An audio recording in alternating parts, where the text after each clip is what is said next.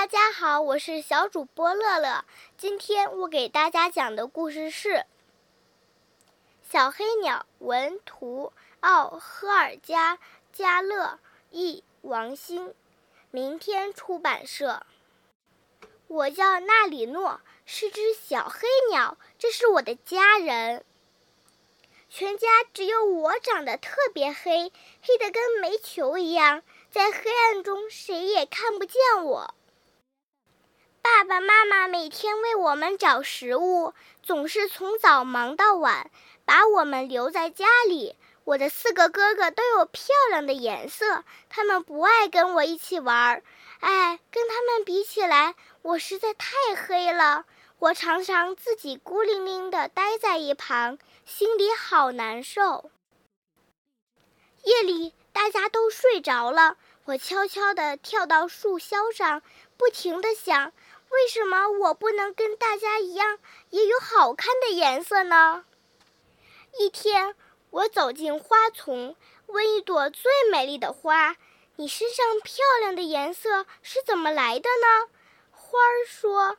我也不知道，我们一生下来就带着各种色彩呀，有红色、蓝色、绿色或黄色。如果是这样，那为什么我一生下来就黑乎乎的呢？也许世界上有一种药，喝了以后就能变漂亮，可到底是哪一种呢？有一天，我的哥哥们突然都不见了。爸爸妈妈和我到处寻找，但是他们不在森林里，也不在田野上。找到了，找到了！哥哥们被关在一个金色的笼子里，他们到底还是因为太漂亮了才被人抓起来的吧？哥哥们看起来好伤心，我却一点也帮不上忙。谁能救救他们呢？对了。我不是特别黑吗？在黑暗中，谁也看不见我呀！